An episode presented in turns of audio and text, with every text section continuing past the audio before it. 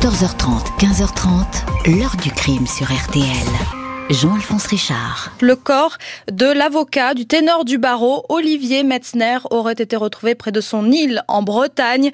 L'homme se serait suicidé. Dernière information à prendre encore avec la plus grande prudence.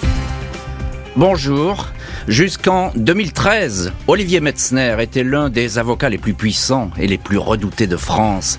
Des dossiers prestigieux, sensibles, des clients connus, prêts à dépenser des fortunes pour obtenir ses services. Pourtant, en cette année 2013, l'avocat a choisi de quitter le devant de la scène en se donnant la mort sur son île privée de Bretagne. Le suicide ne fait aucun doute, mais des questions vont se poser sur la mort du ténor du barreau de Paris. Une ombre va ainsi apparaître dans le sillage de l'avocat, celle d'un personnage sulfureux, infréquentable. Alexandre Despalières, son amant, qui pourrait être un empoisonneur en série, un homme connu pour charmer et dépouiller les personnes riches qu'il rencontrait, soupçonné du meurtre d'un producteur international de musique, soupçonné également d'avoir empoisonné ses parents. Ce playboy affabulateur et que l'on dit dangereux a-t-il pu jouer un rôle dans la mort de l'avocat? Question posée dans un livre intitulé Le Maître et l'Assassin et signé Sophie Bonnet. Elle est notre invitée. Avec elle, nous allons évoquer cette étrange affaire. 14h30, 15h30. L'heure du crime sur RTL. Aujourd'hui, dans l'heure du crime, retour sur la mort d'un très célèbre avocat parisien, Maître Olivier Metzner, à la toute fin de l'hiver 2013 en Bretagne. Un suicide selon les autorités, l'autopsie ne fait aucun doute, même si des questions inévitables vont se poser. Ce dimanche 17 mars 2013, aux alentours de 8 heures du matin, le couple de gardiens et jardiniers de l'île de Boédic, au large de Vannes, dans le golfe du Morbihan, est intrigué par le silence qui règne dans la grande longère qu'ils aperçoivent depuis leurs fenêtres. D'ordinaire, l'occupant des lieux, l'avocat parisien Olivier Metzner est bien plus matinal. On le voit déambuler sur ce caillou privé de 7 hectares et demi qu'il a racheté trois ans plus tôt et qu'il a fait réaménager à grands frais. Tout a été rénové.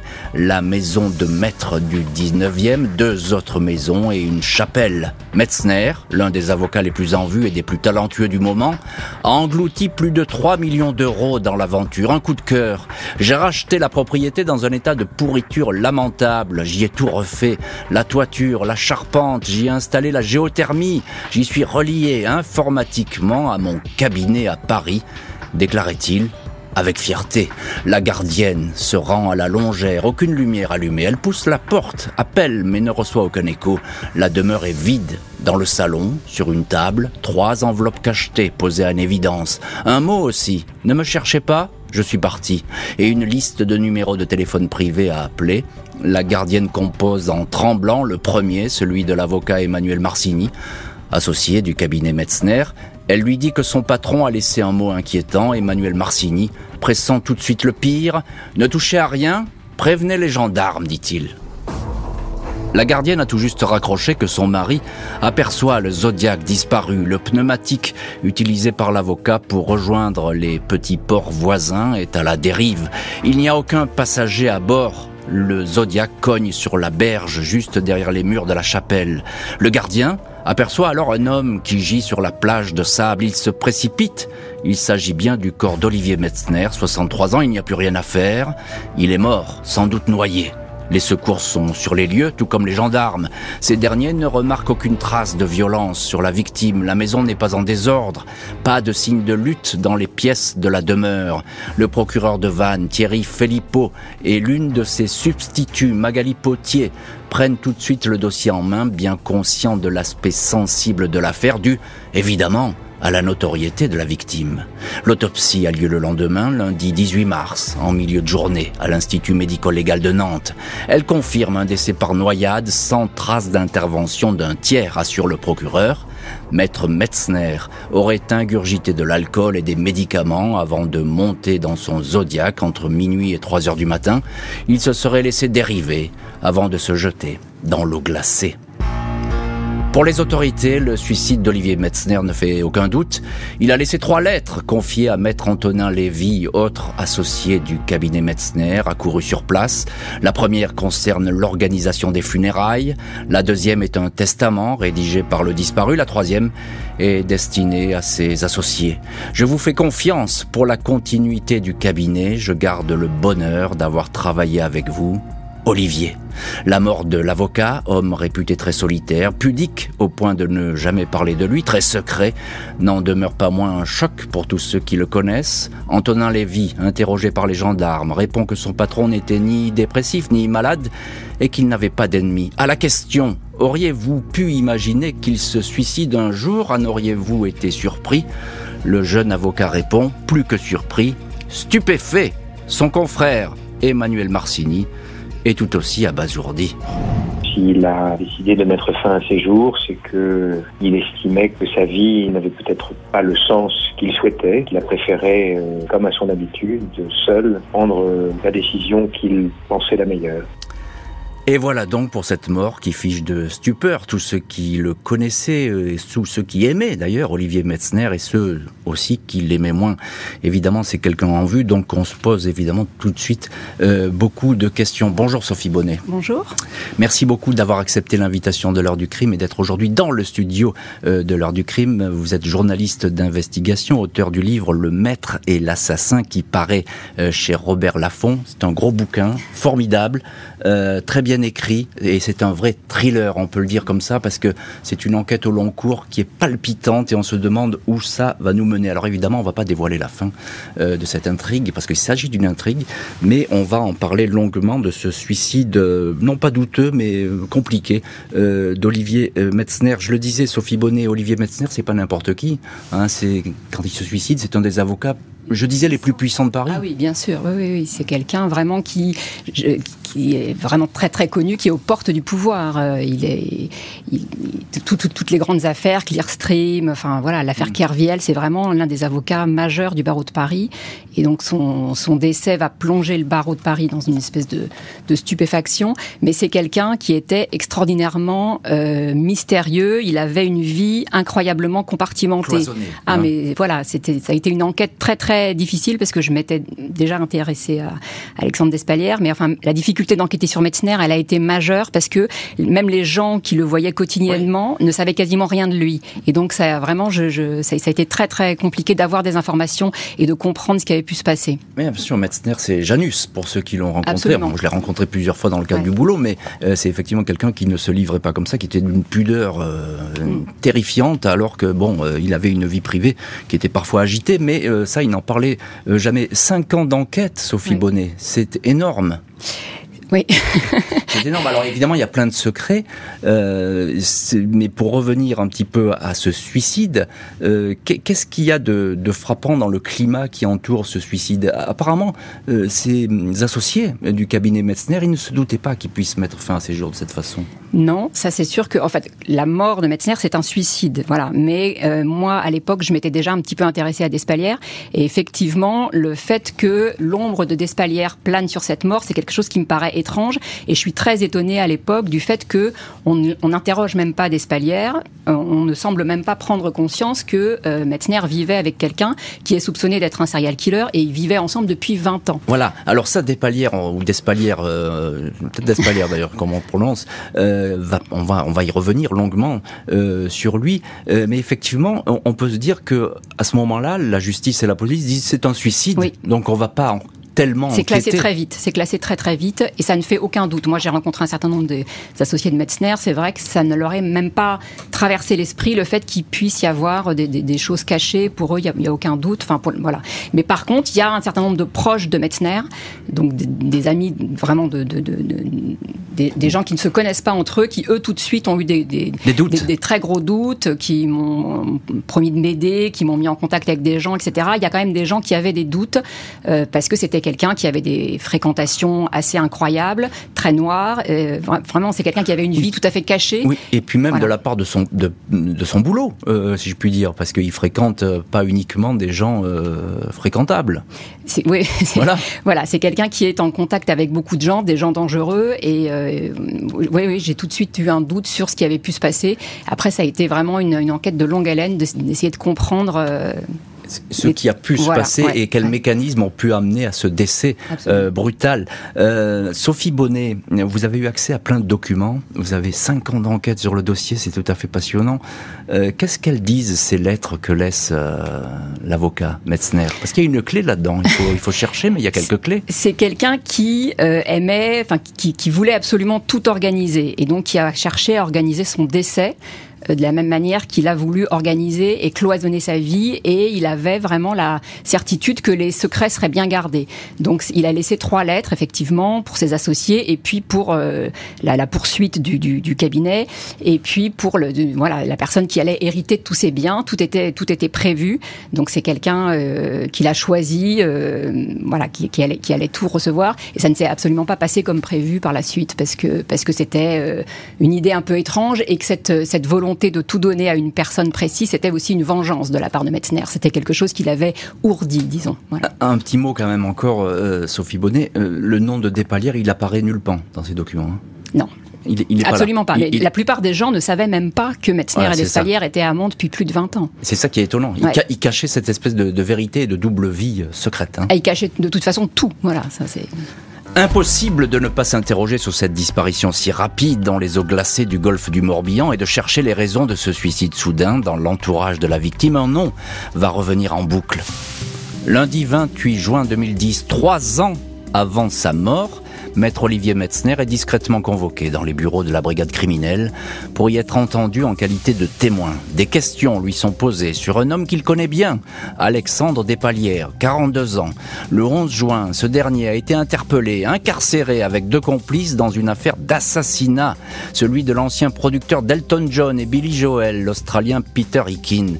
Une mort suspecte, Hicken, 62 ans, est décédé des suites d'une surdose de paracétamol qui a détruit son Despalières était à l'époque son compagnon, il veillait sur cet homme riche, jusque-là en pleine santé.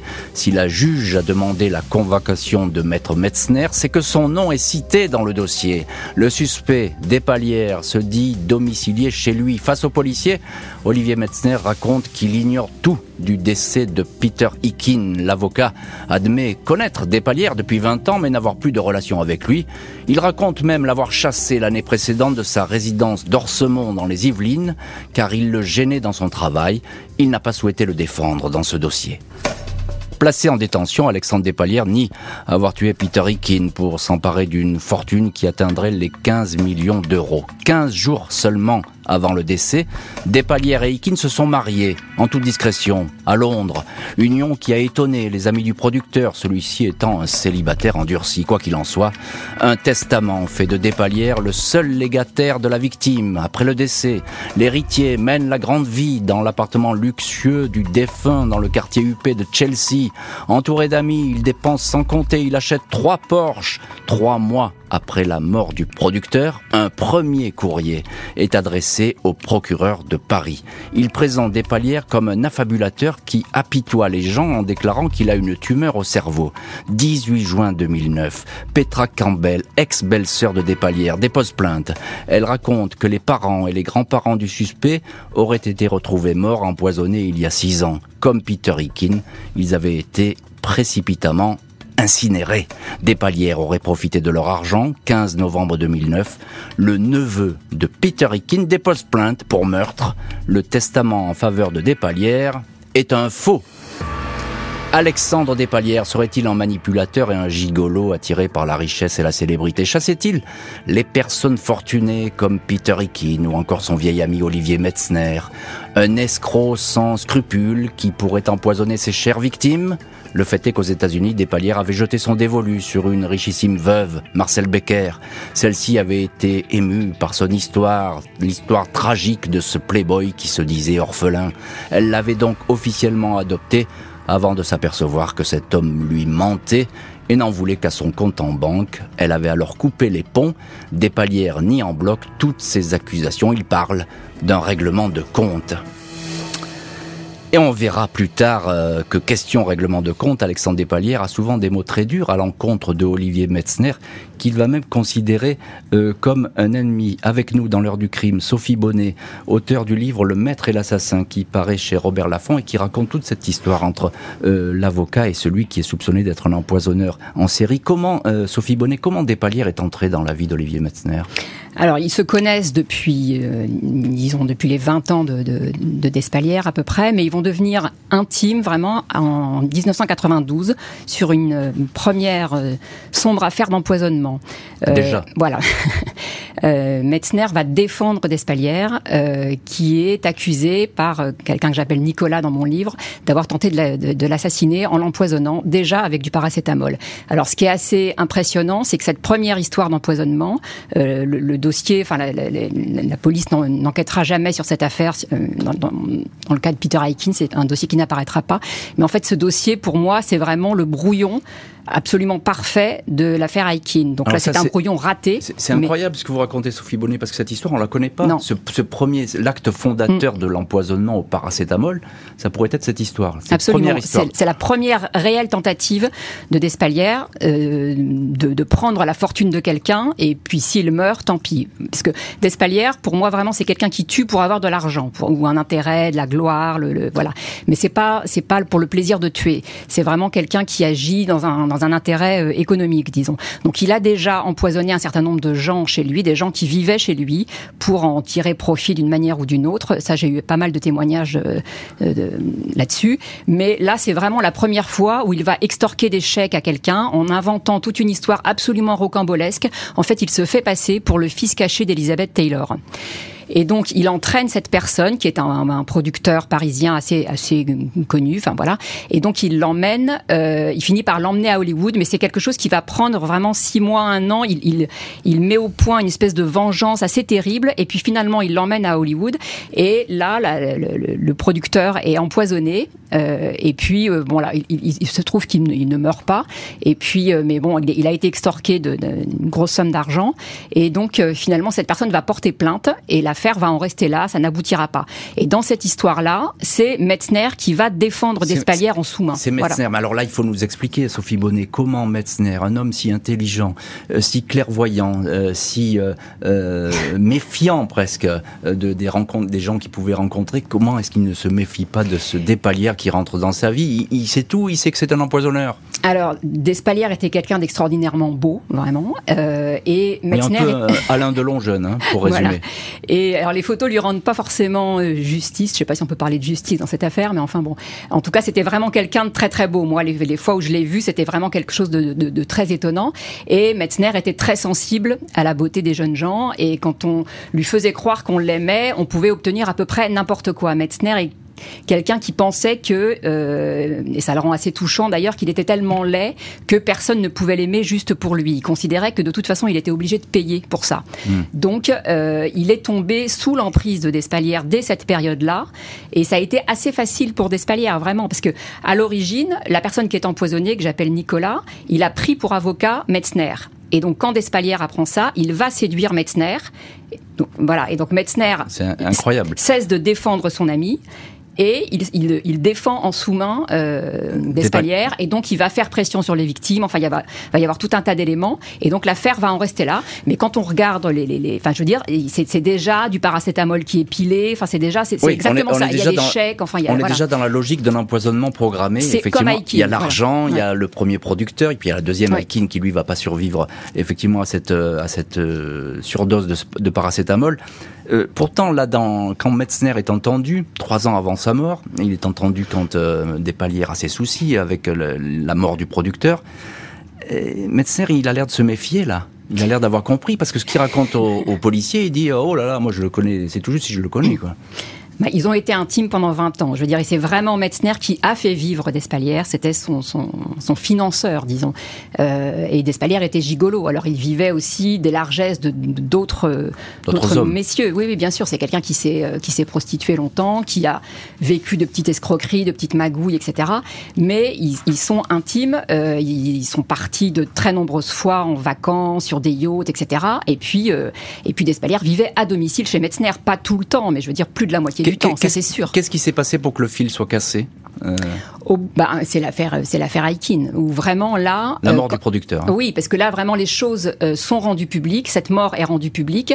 Metzner est au sommet de sa gloire. c'est l'affaire Clearstream, c'est Kerviel, enfin voilà. Et donc il, il, peut pas. Là, il sent qu'il va tout perdre, mais c'est un déchirement pour lui de se séparer de Despalières. Metzner l'a follement aimé. Ça mhm. vraiment, c'est sûr. Et c'est un déchirement. c'est quelque chose qui le rend infiniment triste, mais il s'en sépare parce qu'il sent que sinon il va il va en crever de cette histoire-là. Despalières, c'est vraiment quelqu'un qui vous il attire. il, est en, il est en danger, là, Metzner, ah, mais vous oui. dites. Ah, mais oui, parce que, parce que Despalières le fait chanter. Despalières connaît beaucoup de choses sur lui. Donc, c'est vraiment, c'est trop dangereux. Donc là, il décide mais de, de, s'en débarrasser, mais Despalières ne va pas l'entendre de cette manière. Et euh, juste en un mot, c'est à ce moment-là que Metzner peut-être commence un peu à déprimer, à sentir qu'il y a beaucoup de choses qui lui échappent. Il y avait beaucoup de choses qui allaient pas très bien dans la vie de Metzner, mais vraiment, pour moi, oui, le, le, le, le fait de quitter Despalières, enfin, voilà, c'est quelque chose qui le rend infiniment triste, oui. L'homme soupçonné d'avoir provoqué la mort du producteur Peter Aikin est dans la ligne de mire de la justice, qui le soupçonne donc d'être un empoisonneur chevronné et d'avoir peut-être fait d'autres victimes, toujours pour l'argent. Placé en détention à la prison de Fresnes en 2010, Alexandre Despalières ne va y rester que quelques mois. Au mois de mars 2011, il est libéré pour raison de santé. Six mois plus tard, il est réincarcéré pour violation de son contrôle judiciaire, mais retrouve à nouveau la liberté au mois de février 2012. Malgré ses sorties, il reste bel et bien sous le coup de poursuites judiciaires pour assassinat. Lors de ses rendez-vous avec le magistrat instructeur, il continue à nier toute implication dans la mort du producteur Peter Aikin. Il le présente comme le seul homme qui aurait compté dans sa vie avec son ami Olivier Metzner. Ce dernier, entendu lors de l'enquête, a bel et bien pris ses distances avec son protégé à propos du faux testament qui a permis à Despalières d'empocher la fortune du producteur. Metzner dément avoir vu un tel document et encore moins l'avoir tenu en main. Il ignorait tout de ce que faisait Despalières avec Aikin. L'avocat n'a jamais confié à quiconque ses relations avec Despalières, mais de toute évidence, il cherche à s'éloigner de cet homme qui serait devenu hautement toxique. Alexandre Despalières n'est pas en reste vis-à-vis d'Olivier Metzner. En garde à vue, après son arrestation, il déclare notamment « C'est ridicule tout ce qu'on dit sur moi. Il y a des gens qui veulent ma peau. Maintenant, c'est Olivier Metzner. Il m'a dit que j'allais payé. Lors de son interrogatoire de personnalité, il réaffirme que son amant Peter Aikin est mort de mort naturelle et qu'il prenait régulièrement du paracétamol. Il attribue tous ses ennuis à Maître Metzner, qui aurait fomenté ce coup monté pour lui nuire. À propos du faux testament, il invite ainsi le juge à se retourner vers Olivier Metzner sur le sujet, façon de dire que celui-ci serait au courant. Despalières assure qu'il n'est pas un homme d'argent, il n'a jamais perçu aucun salaire, il n'en avait pas besoin car il a toujours été, dit-il, entretenu par des hommes, et notamment Olivier Metzner, dont il connaît la vie dans les moindres détails. Et avec nous dans cette heure du crime, Sophie Bonnet, avec euh, son livre Le Maître et l'assassin, l'assassin qui paraît chez Robert Laffont et qui raconte euh, cette histoire entre Olivier Metzner et Despalières. Euh, cette enquête, on le disait, Sophie Bonnet, elle marque une fracture vraiment entre Despalières et Metzner, ça veut dire que dès lors, plus rien ne sera comme avant. Ces deux amants, ils vont se, se séparer, et puis Metzner va regarder euh, Despalières de très loin. Alors, il pas tout à fait. il essaye de s'en éloigner le plus possible. Après, il sait très bien que Despalières a beaucoup d'informations sur lui, beaucoup de documents sur lui, et il sait très bien le mal, le tort que Despalières est capable de lui faire. Donc, il, voilà, il, il prend garde tout de même à ne pas aller trop loin. Après, Despalières... Pas, pas le provoquer, c'est ça? Voilà. Euh, après, euh, Despalières, à cette période-là, il, il, fait quelques mois de prison, il se sent complètement acculé, donc il cherche aussi un moyen de se venger. voilà, donc en fait, le, le moyen qu'il va, qu'il va trouver, c'est d'aller voir Maître Herzog, qui est l'un des ennemis de Metzner. Voilà. Et donc ça va, voilà, pour donner quelques informations, faire pression, faire chantage, enfin voilà. Et on, a le sentiment, Sophie Bonnet, que il, Despalières, il fait aucun cadeau à, à Metzner parce que même devant les juges, etc., il dit allez voir du côté de Metzner. Chaque fois, il renvoie vers lui, euh, comme s'il était au courant de tout. Oui, parce qu'en en fait, ça, ça, comment dire, ça, il tente de, euh, de, de, montrer qu'il est instrumentalisé dans une affaire d'État. Euh, en fait, il essaye d'expliquer ce, ce, qui, ce qui a été le cas, hein, mais bon, l'affaire est bien plus complexe que ça, que euh, Metzner s'oppose à Villepin dans une... Le dossier Clearstream, voilà, c'est ça. qui est très compliqué, on va pas venir là-dessus, mais évidemment. Voilà, donc il essaye d'instrumentaliser ça pour dire que tout ça, c'est Sarkozy qui tire les ficelles et que il faut s'intéresser à, à, Metzner parce que lui, il est embastillé pour une raison qu'il dépasse et qu'il n'a rien à voir là-dedans, qu'il est innocent, etc. Donc, même si... Et là, il a effectivement été instrumentalisé, mais je veux dire, euh, bon, il, est quand même coupable de meurtre, euh, et ça, les faits, les faits sont, sont têtus, quoi. Et qu'est-ce qui, qu'est-ce qui fait à ce moment-là, Metzner? Parce qu'il n'a jamais parlé, c'est important de le, de le, souligner, Sophie Bonnet, vous le dites très bien dans votre livre. Il est atterré. Il est atterré, vraiment. Il s'attendait pas à ça. Et les dernières années de sa vie, ça va vraiment essayer d'être une espèce de fuite. Il sait plus comment se sortir de tout ça. Parce que il y a Despalières, mais il y a aussi un autre euh, gigolo, euh, qui, qui, voilà, il y a deux gigolos qui sont dans ses pattes et il sait plus très bien comment s'en sortir. Donc il va euh, chercher des moyens. Donc il va y avoir tout un projet un peu fou de se faire construire un bateau, de naviguer autour du monde pour ne plus être là. Il y a d'abord cette île qu'il achète. Voilà, il y a cette, hein. voilà, là, il espère pouvoir peut-être fuir le, le monde parisien. Avoir la paix trouver la paix, trouver enfin la paix. Donc en fait, il dépense des sommes complètement folles. Euh, il va en faire une pure merveille. Et puis finalement, une fois que les travaux sont terminés, il se rend compte que il n'est pas en paix. C'est qu'un homme qui ne sera jamais en paix, Metzner. Il trouvera jamais la paix. Oui, mais il n'est pas en paix parce qu'il y a ce piège qui se referme sur lui. Et, il, a, probablement la crainte qu'on révèle plein de choses sur lui. Lui, euh, qui a réussi à cloisonner sa vie, à protéger, il ne parlait jamais de dépalière, il ne parlait jamais de sa vie privée ou sexuelle. Là, d'un seul coup, bah, il a peut-être le sentiment aussi que tout ça est en train de lui échapper. Il se rend compte que de toute façon, Despalières ne se taira jamais et que jusqu'au bout, il sera obligé de financer cet homme-là. Ça, c'est sûr. Ça, c'est sûr. et il a peur. Oui, ça c'est clair. Pour moi, c'est d'après les témoins que vous avez pu interroger. Ah oui, ça c'est ça c'est sûr parce que Despalières le harcèle vraiment jusqu'au bout. Despalières euh, va se mettre en tête d'obtenir tout ce qu'il peut de Metzner et donc euh, voilà, il décide, il, Despalières décide qu'il va aller vivre sur cette île par exemple. Mmh. Donc il le harcèle, euh, il, il, il, va là-bas. Enfin, ouais, c'est vraiment quelque chose qui est. il estime que Metzner lui doit en fait, que c'est que c'est qu'il va pas lui échapper. Alexandre Despalières, accusé d'assassinat, va donc tout faire pour retrouver le ténor du barreau, essayant de l'approcher jusque dans les jours précédant son suicide.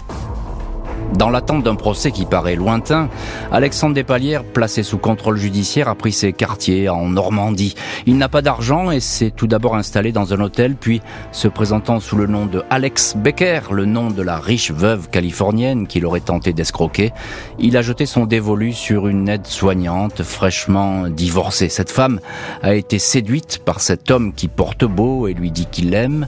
Pour lui, elle va se ruiner, tentant de satisfaire toutes ses demandes.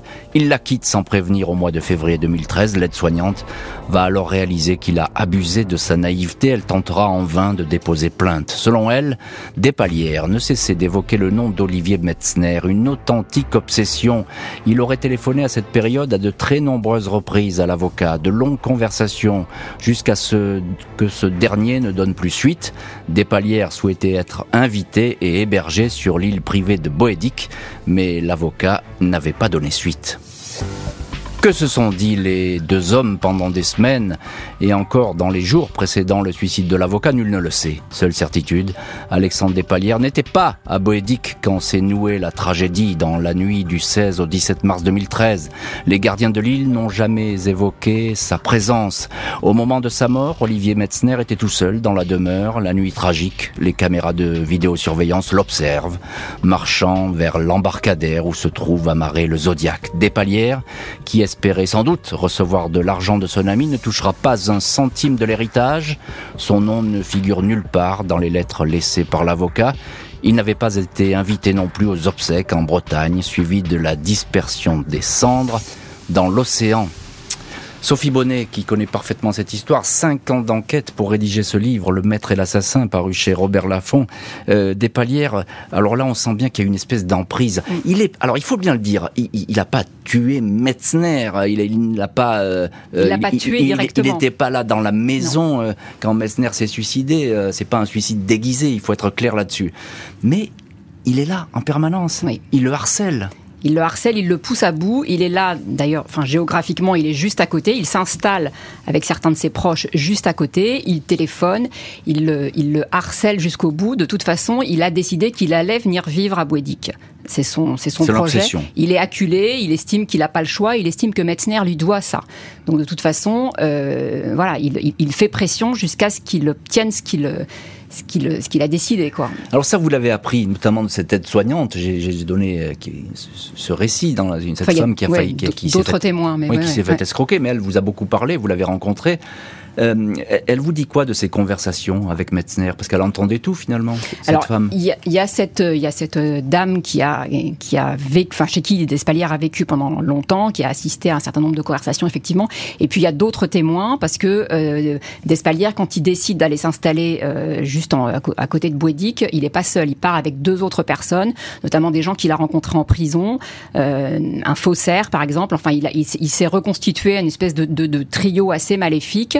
Et donc, euh, en croisant un certain nombre de témoignages, euh, voilà, voilà, on, peut enfin, trouver un certain nombre de faits sur ce qui s'est passé. Et pour moi, ça ne fait aucun doute qu'il a décidé de faire pression jusqu'à ce qu'il obtienne satisfaction. Et ça, Metzner se sentait complètement acculé dans cette histoire. Mais il l'a pas reçu sur Boedic. Non. Il ne l'a pas reçu sur Boedic. Euh, il, il, avait l'impression, Metzner, que c'était fini, qu'il était en train d'étouffer, qu'il y avait un étau qui se refermait sur lui. Il était parti. Parce qu'on a le sentiment que c'est une emprise, cette histoire. C'est une emprise psychologique qui est très forte. Après, euh, Metzner vient de partir à l'autre bout du monde. Ça ne s'est pas passé comme il le, souhaitait. Il se rend compte qu'il ne pourra pas vivre sur son bateau. Il y a un certain nombre d'autres éléments euh, qui lui font dire, euh, je pense qu'il est arrivé au bout de sa vie euh, et voilà et que, la, route se termine ici parce que de toute façon euh, il est il est acculé. Alors vous disiez quelque chose de très important tout à l'heure, Sophie Bonnet, c'est que Despalières il a jamais été entendu par la police. Euh, dans l'affaire Metzner Dans l'affaire Metzner. Non. L'affaire Metzner, enfin, en tout cas dans le suicide d'Olivier Metzner. Non, il n'a jamais été entendu dans le suicide d'Olivier Metzner. Il n'a jamais été entendu pour la mort de ses parents, la mort de ses grands-mères non plus. Euh, il n'a jamais été entendu pour le, le, premier empoisonnement, euh, voilà, non plus. Et dans les témoins que vous avez entendus, ici, vous avez entendu des dizaines de personnes, le nom de Despalières est revenu chez, certains proches de Metzner. Ah oui, oui, c'est, de toute façon, l'enquête sur Metzner a été très très compliquée, mais vraiment les, les, les, les premiers fils que j'ai réussi à tisser et à, tirer, pardon, et à voilà pour comprendre vraiment et essayer de me faire une voilà, une, idée de remonter toutes ces années de, de, de, vie commune, c'est par Despalières au tout début. C'est vraiment par là que je suis rentré dans la vie de Metzner. Alors, il n'a il a pas, euh, il a pas tué, encore une fois, Olivier Metzner, il faut être clair. Despalières, en quoi il a il est important dans ce suicide C'est une emprise psychologique. Alors on va pas dévoiler ce qui s'est passé, mais c'est vrai que c'est. Mais on, le garde, on le garde pour ceux qui voudraient acheter votre livre. Mais c'est une emprise psychologique très forte et, interminable. C'est quelque chose dont voilà, Metzner s'est rendu compte qu'il ne s'en débarrasserait jamais. Après le suicide, Despalières va mener une existence discrète entre Paris et Marseille, suspendue à une comparution devant une cour d'assises qui n'aura jamais lieu. Alexandre Despalières aura survécu 9 ans à Olivier Metzner, son protecteur secret, alors qu'il allait enfin comparaître devant une cour d'assises pour l'assassinat du producteur de musique Peter Aikin. Il s'est éteint le 26 janvier 2022 à l'hôpital Bichat à Paris, victime d'un malaise fatal à l'âge de 53 ans. Despalières est mort innocent. Il n'y aura donc aucun déballage sur la trajectoire de ce personnage soupçonné d'avoir joué les empoisonneurs et les escrocs. Aucune confidence sur les liens qu'il entretenait avec les uns et les En 2019, et alors que l'enquête Aikin était toujours en cours, il avait fait parvenir un courrier au juge. Il affirmait que s'il était accusé de l'assassinat du producteur, c'était parce qu'à travers lui, on cherchait à atteindre son grand ami Olivier Metzner, à salir la réputation du grand avocat. Alexandre Despalières aura vainement cherché jusqu'au bout à rencontrer Olivier Metzner. Pour toute réponse, l'avocat mettra fin à ses jours. Et Sophie Bonnet, auteur du livre Le Maître et, l'assassin, qu'est-ce qu'il voulait euh, lui dire euh, des palières à Metzner, selon vous? Metzner lui aurait sûrement dit des choses, des, des mots d'amour, je dirais.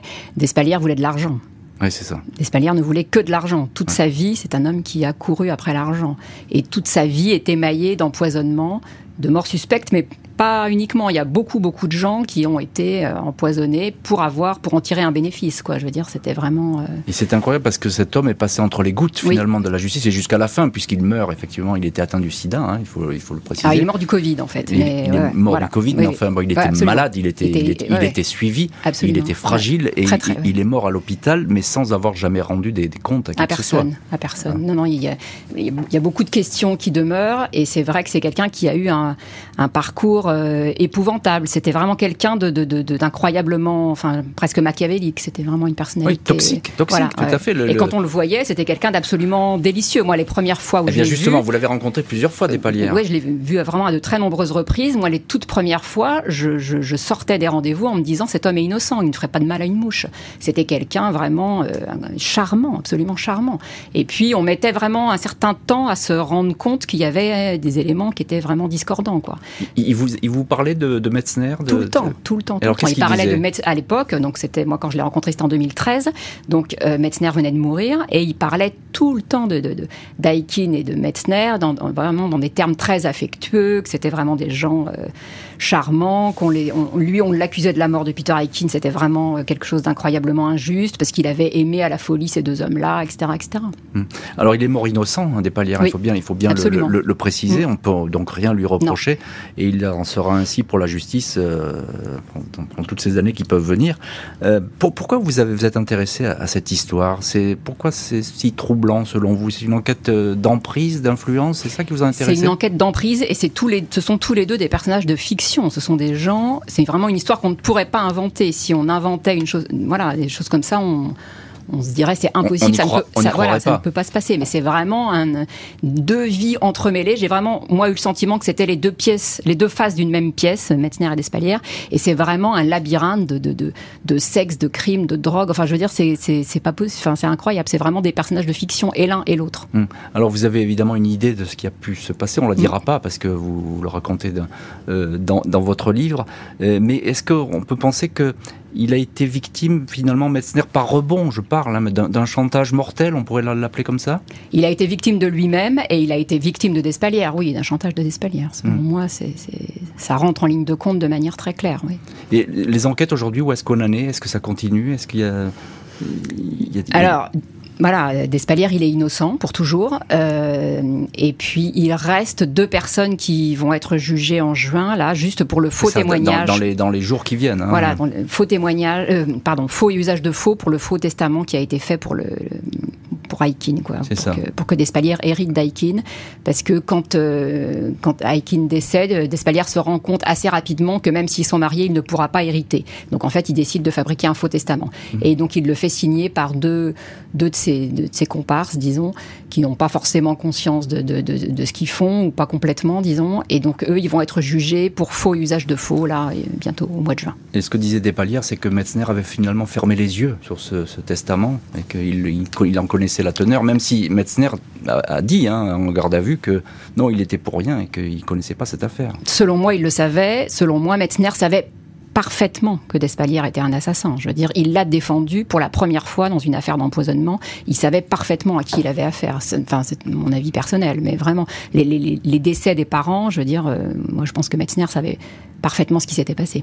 Il, connaissait le secret donc de, de, Despalières. Despalières euh, vivait avec une armoire à, pharmacie avec lui tout le temps. Je veux dire, c'est quelqu'un qui versait des médicaments tout le temps à tout le monde pour obtenir tout ce qu'il voulait. Enfin, je veux dire, il était surnommé le Vidal. C'est quelqu'un qui euh, imaginait des jeux pour empoisonner des gens. Enfin, euh, je veux dire, enfin voilà. On, ne pouvait pas ne pas l'ignorer. C'est ça ce que vous voulez nous dire. Merci beaucoup, Sophie Bonnet, euh, d'avoir été l'invitée de l'heure du crime. Je rappelle votre livre, Le Maître et l'assassin, qui sort chez Robert Laffont. C'est un vrai thriller. Il faut absolument le lire sur cette histoire des palières Metzner. Merci à l'équipe de l'émission Justine Vignot, Marie Bossard à la préparation. Boris Pirédu était à la réalisation. L'heure du crime, présenté par Jean-Alphonse Richard sur RTL.